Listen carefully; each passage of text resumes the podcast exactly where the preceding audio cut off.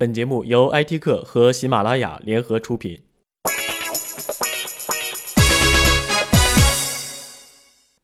互联网圈越来越像娱乐圈了，撕逼大战是接二连三的上演，真是你方唱罢我登场。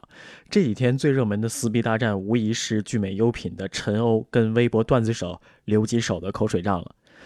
围观下来，基本跟百度贴吧那个撕了一年的神帖相当。刘吉手说，聚美优品卖假货。陈欧说：“刘吉手是黑手。”刘吉手说：“聚美优品卖假货。”陈欧说：“刘吉手是黑手。”两个人完全可以去做步步高的代言人了。且不论聚美是不是有假货，刘吉手是不是黑手，我们从公关的角度来看看这场撕逼大战该不该发生？结果又是谁从中获得了便宜呢？事情的开始是这样子的：刘吉手发了一条长微博，类似 “Darling” 的推广软文。其中用了一张媒体关于聚美优品假货的截图，艺术化的给聚美加了马赛克，但后面呢还拖着一个优品的尾巴，明眼人一看就知道这不就是聚美优品吗？陈欧看到自然不高兴了，发了条质疑刘吉手的微博，然后呢刘吉手又发了一条长微博。我觉得陈欧有点操之过急，先入为主说刘吉手是黑手，本意想在道德上击垮对手。实际呢，却是引火上身，烧到自己了。且不论刘吉手有没有收黑钱，他在长微博引用的内容来自媒体公开报道的截图。要说黑聚美的，也应该是信息源的媒体，而不是引用报道内容的人吧？媒体报道的内容有权威性，公众信陈欧、信刘吉手，还是信媒体报道呢？刘吉手确实是个公关高手，第一条引用的是媒体。第二条长微博则更甚，全部都是引用媒体报道。说白了，刘吉手只是个二传手，把媒体过了气的报道再翻出来恶心一下聚美。聚美哪怕有再多的证据，似乎也无法否认这些报道吧？况且，针对诸多媒体的报道，聚美曾经公开认可过，那就更加没有办法正面回击了，只能咬着一点：刘吉手和 Darling 黑聚美。不扯上达令还好，无非就是跟刘吉手的口水仗。支持刘吉手的怎么辩解都会认为聚美卖假货；支持陈欧的怎么都不会相信聚美卖假货。双方都有自己的拥护者，改变不了现实的结果。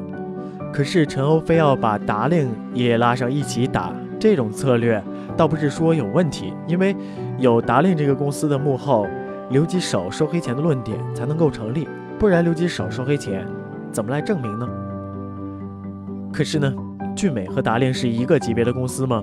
恕我无知，在这场大战之前，确实不知道达令为何物，后来才知道这是某个小鲜肉投资的。我相信有很多人都是如此，在陈欧撕逼之前不知道这家公司。这场撕逼让达令走入了公众视线，效果如何呢？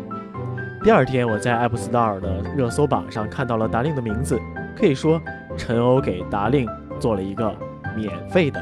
大广告。我们从来都说打仗是要看对等的，尤其是口水仗。加多宝和王老吉打，两家公司体量还对等。聚美去跟达令打，这不是大学生跟幼儿园打吗？这一打不要紧，聚美一点便宜没占，反而让过去卖假货的老新闻又拿出来晒了一遍，应该说是吃了一记闷亏的。刘吉手呢？这场口水仗亏不亏，赚不赚？反正呢，都是不影响他的变现。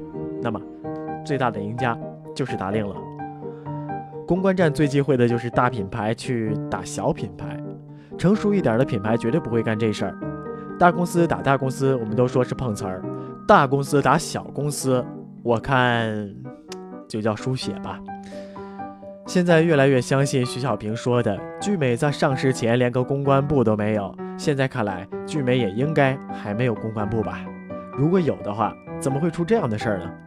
还要老板挽起袖子扛枪上阵，而且还…… 以我对聚美的观察，类似撕逼的活儿，以后陈欧还是别出手了。真的，有个人还是蛮合适的。刘惠普，IT 评论由 IT 客撰稿，铁男君播音制作。更多精彩内容，敬请下载关注喜马拉雅手机客户端。